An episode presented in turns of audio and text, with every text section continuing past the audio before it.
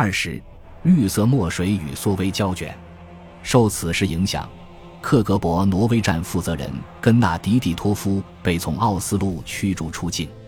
一名重要特工在挪威被捕的消息迅速传到了克格勃丹麦站点，引发了大家的猜测，让人不寒而栗。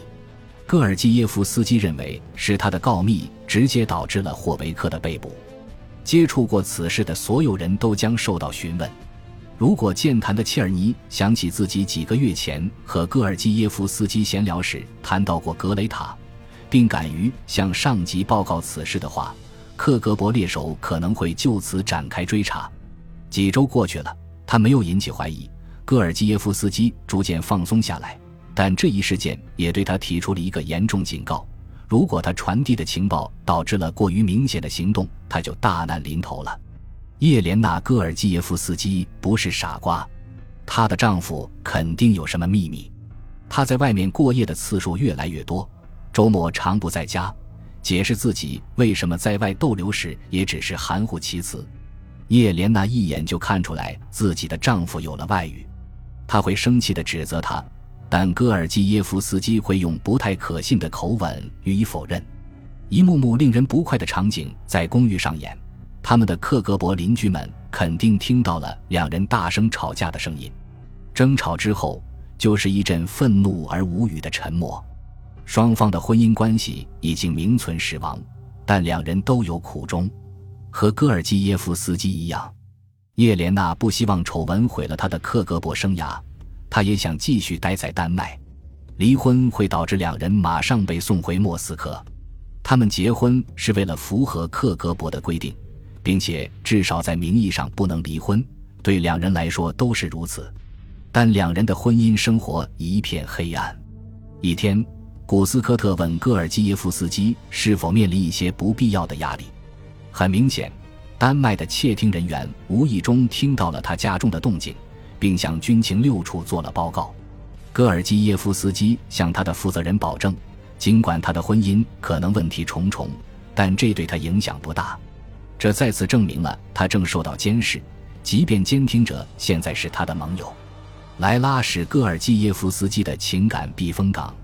与他对失败的婚姻所做的令人生厌的妥协相比，他和莱拉东奔西跑。在各个酒店一起度过的亲密时光显得格外美好，他写道：“我们打算等我脱身之后就结婚。”叶莲娜态度强硬且充满怒意，而身材苗条且一头黑发的莱拉性格温柔友善风趣。莱拉在一个克格勃家庭长大，他的父亲阿里二十岁出头就在位于阿塞拜疆西北的家乡沙基被克格勃招募。他的母亲来自一个贫穷的莫斯科家庭，家中共有七个孩子。他也是一名克格勃。战后不久，在莫斯科的一堂培训课上认识了未来的丈夫。但是和自己的妻子不同，戈尔基耶夫斯基从未觉得莱拉监视、审视过自己。他的天真烂漫是缓和他复杂生活的一剂良方。他以前从未像这样爱过一个人。但他同时也在与军情六处合作，从事着一场扑朔迷离的秘密活动。他的情感欲望和间谍生涯之间有了严重的冲突。离婚和再婚不仅会毁了他的克格勃生涯，也会影响他为军情六处获得更多有价值情报的前景。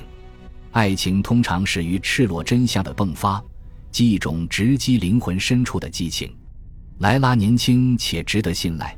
他完全信任这个英俊体贴的情人，我从未认为是我把他从叶莲娜那里偷了过来。他们的婚姻已经结束了，我崇敬他，我把他当作偶像来崇拜，他是完美的。但莱拉所不知道的是，奥列格从未全身心投入。我有一半的身体和思想必须保密，他不禁思忖：我能得到自己所渴望的那种温馨的亲密关系吗？戈尔基耶夫斯基最终向米哈伊尔·刘比莫夫承认，他和世界卫生组织的一名年轻秘书有了婚外情，并想和他结婚。作为朋友兼上级，刘比莫夫对戈尔基耶夫斯基表示了同情，但他做出的回应也很现实。亲身经历告诉他，一旦克格勃的那些道德教条主义者发现了这一情况，这位后辈的前途肯定会受到打击。自己的婚姻破裂后，刘比莫夫遭到降职，在几年时间里无人问津。奥列格一旦离婚，就只能从事枯燥的幕后工作。